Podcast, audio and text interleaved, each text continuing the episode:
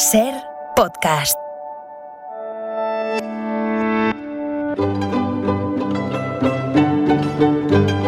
En la ventana acontece, que no es poco, un relato personal de la historia con Nieves con Costrina, cadena Ser.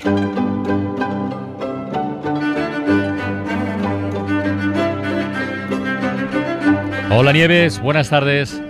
Buenas tardes, Carlas. ¿Cómo, ¿Cómo estás? Una curiosidad. Hoy a eso de las cuatro y media o esta mañana a eso de las siete y media, ¿estabas escuchando la radio?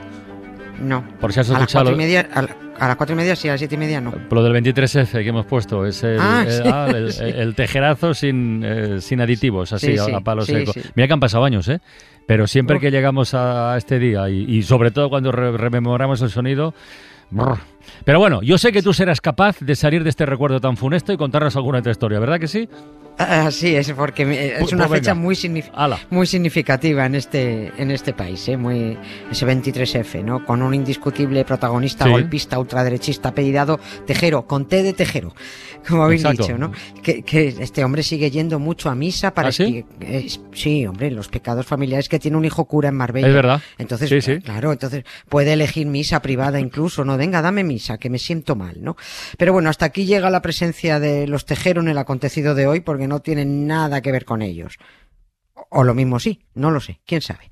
Este año se cumplen 10 años desde que en 2013 la reina de Inglaterra, esa mujer de estricta moral victoriana, Mm. indultara, perdonara a Alan Turing, con T de Turing, mira otra T, aquel hombre de cerebro prodigioso, padre de la informática, sí, sí. precursor de la inteligencia artificial. Lo ha comentado Leoncho antes hablando del ajedrez, sí, sí. Exactamente, el amigo Leoncho, ¿no? Bueno, pues fíjate que tanto se habla de ella, pues ahí está el, el precursor, Alan Turing, ¿no?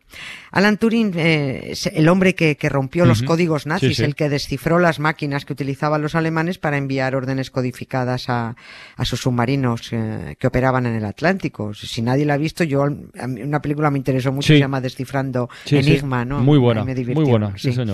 Bueno, pues Sí, a este hombre tan genial que recibió la orden del Imperio Británico en 1945 cuando finalizó la Segunda Guerra Mundial. Sí. ¿Por qué narices tuvo que perdonarle? Eso, indultarle. E indultarle, sí. ¿Y por qué? Indultarle, así. Ah, porque fue homosexual. ¿Cómo?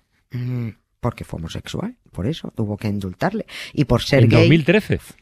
Hasta Sí, 2013 en no lo 2000. indultaron. en 2013, sí. Y por ser gay, este hombre fue juzgado, condenado, encarcelado, castrado químicamente, tratado con hormonas para curarle la homosexualidad. Le jodieron la salud, quedó impotente, cayó en depresión y un día de 1954 mordió una manzana con cianuro y se largó, ¿no? Menos mal que el, que el señor Don Papa ha dicho que la homosexualidad no es delito, que tranquilos, ¿eh? que solo es pecado, ¿eh? Bueno, Pero ya te digo, pues como hagan cola en el confesionario papal, solo los curas gays que dan misa en este país, la fila empezaría en Roma y lo mismo acababa en Marbella, ¿eh? Hoy es 23F, el día que los ultraderechistas, encabezados por Tejero, quisieron y querrían que la homosexualidad volviera a ser delito en España.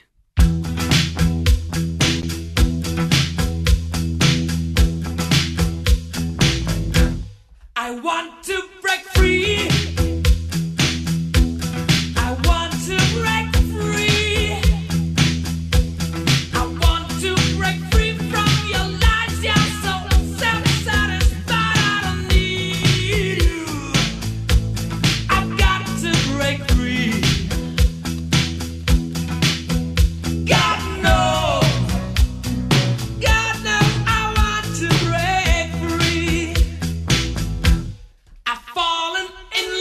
¿Sabes qué te digo, Nieves? Que un día de estos, con esto que acabas Sí. de comentar, esto de, de- de- de la hipocres- de la hipocresía de la Iglesia Católica Sí, sí, histórica y tradicional con el tema de la homosexualidad, vamos a hacer un tema en la ventana, ya te lo digo.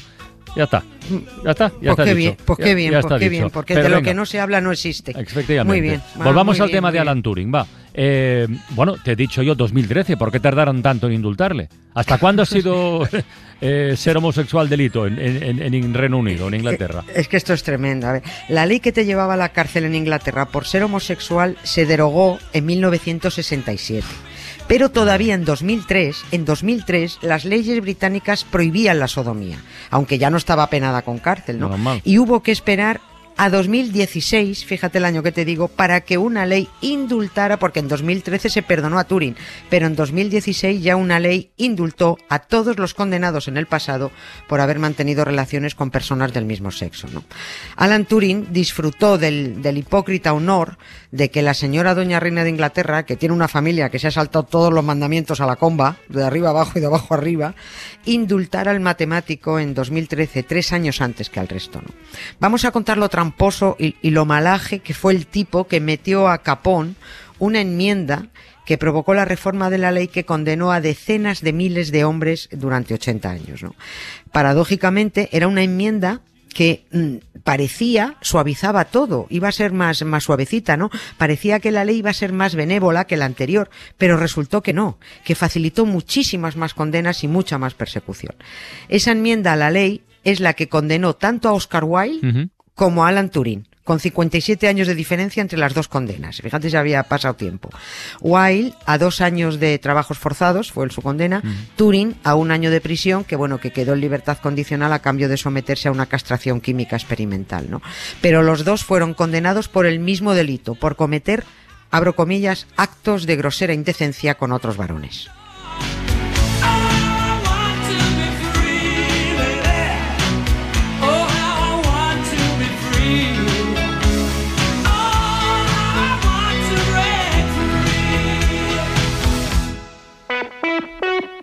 Estaba cogiendo aire antes de proseguir, ¿eh? Pero, a ver, explica eso, Nieves. Eh, ¿Cómo fue que esa ley, que siendo más benévola sobre el papel, acabó Sí. condenando a más homosexuales? Pues es verdad, es que es muy perversa esta historia, ¿no? O sea, en Inglaterra hubo una ley hasta 1861 que condenaba a pena de muerte a los homosexuales, a pena de muerte. El poeta Lord Byron salió por pies de Inglaterra y solo pudo volver con esos mismos pies pero por delante, ¿no? Porque si se quedaba en el país lo mataban. A partir de 1861 la pena de sodomía se redujo solo, solo a cadena perpetua. Pero aún así era una pena tan dura que se aplicaba muy rara vez. Sobre todo porque la homosexualidad estaba presente eh, en todas partes, como lo ha estado desde que el mundo es mundo, ¿no? Eh, y- y- y, eh, era, era tan dura esa ley que no, no, que no se atrevían a aplicarla. Es- la, la homosexualidad la tenían en la alta sociedad, en la baja, el- entre los magistrados, los aristócratas, los curas, los caballeros, todo, ¿no? Y se daba otra circunstancia con la que evitaban tener que condenar a cadena perpetua también que es que era muy difícil probar el delito de sodomía, porque se refería estrictamente al propio acto sexual. Y como no hubiera un testigo directo, no había pruebas, luego apenas había condenas, ¿no? Pero resulta que en 19- 1885, cuando se estaba debatiendo en el Parlamento británico la reforma del Código Penal, un diputado liberal, de estos liberales que a veces los carga el diablo, que se llamaba eh, Henri Labouchere, introdujo una enmienda conocida como la enmienda Labouchere, eh, suena francés porque este tío era de ascendencia francesa, y esa enmienda contempló por primera vez el delito de indecencia grave en el Reino Unido. Esto quería decir que ya no hacía falta pillar infragante a una pareja homosexual para condenarla. Ahora, cualquier otra cosa que se considerara indecente un, un mínimo indicio de homosexualidad, una nota por escrito, un, un chivatazo, una acusación de cualquiera, un, un beso de dos tíos en una esquina, yo qué sé, cualquiera de esas cosas te podía llevar a la cárcel. Y a partir de ahí se disparan las condenas. O sea, no eran a cadena perpetua, pero caían dos años, tres años, cinco años de trabajos forzados, ¿no? Ya se podía condenar mucho más alegremente y con más frecuencia y a muchos más homosexuales. A Oscar Wilde no lo condenaron porque lo pillaran en nada, sino por testimonios, ¿no? Y porque se puso chulo en el juicio también porque este le perdía la boquita, ¿no? Al final tuvo que afrontar 14 cargos de ultraje contra la moral, su ruina personal y su ruina artística.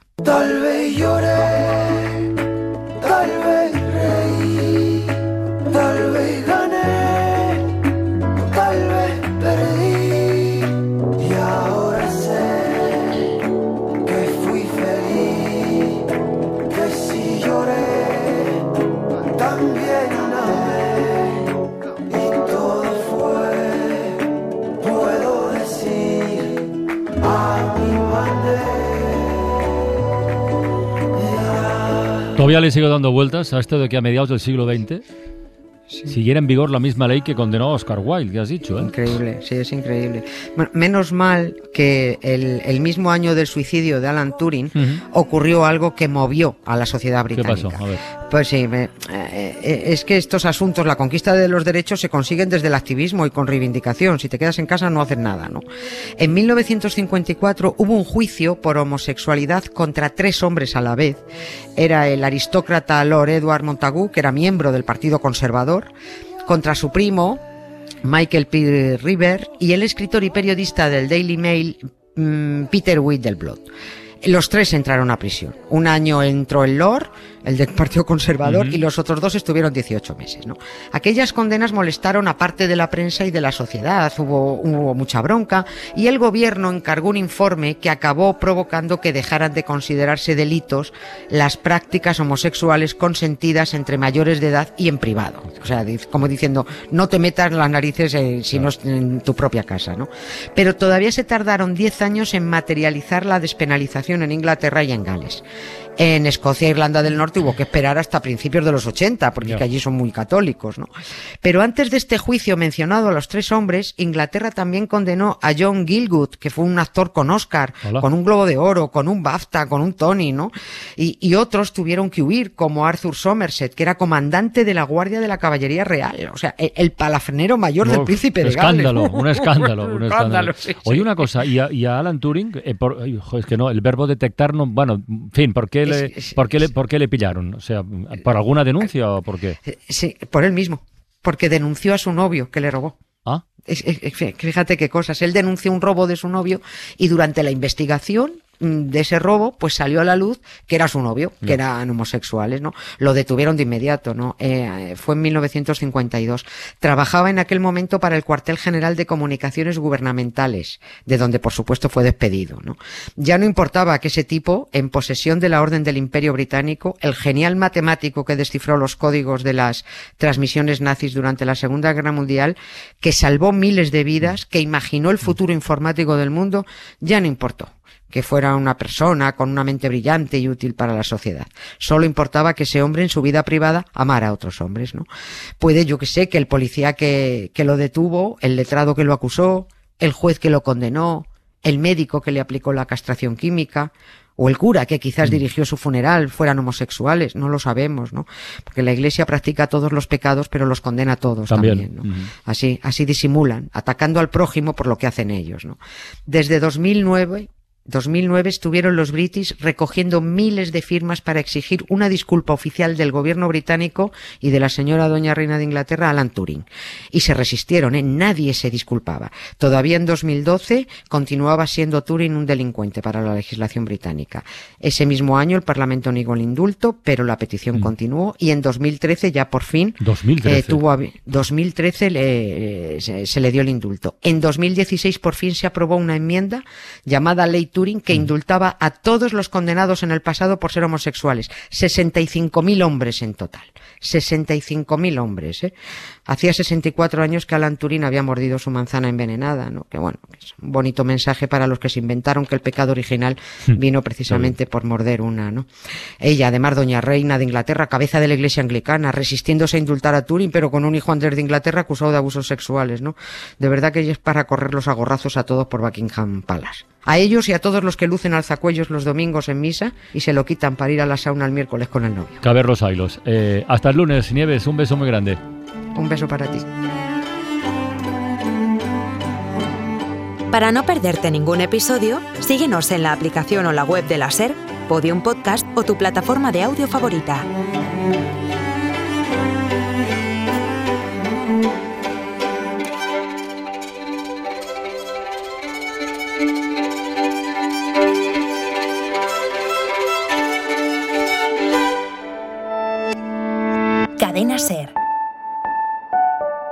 La radio.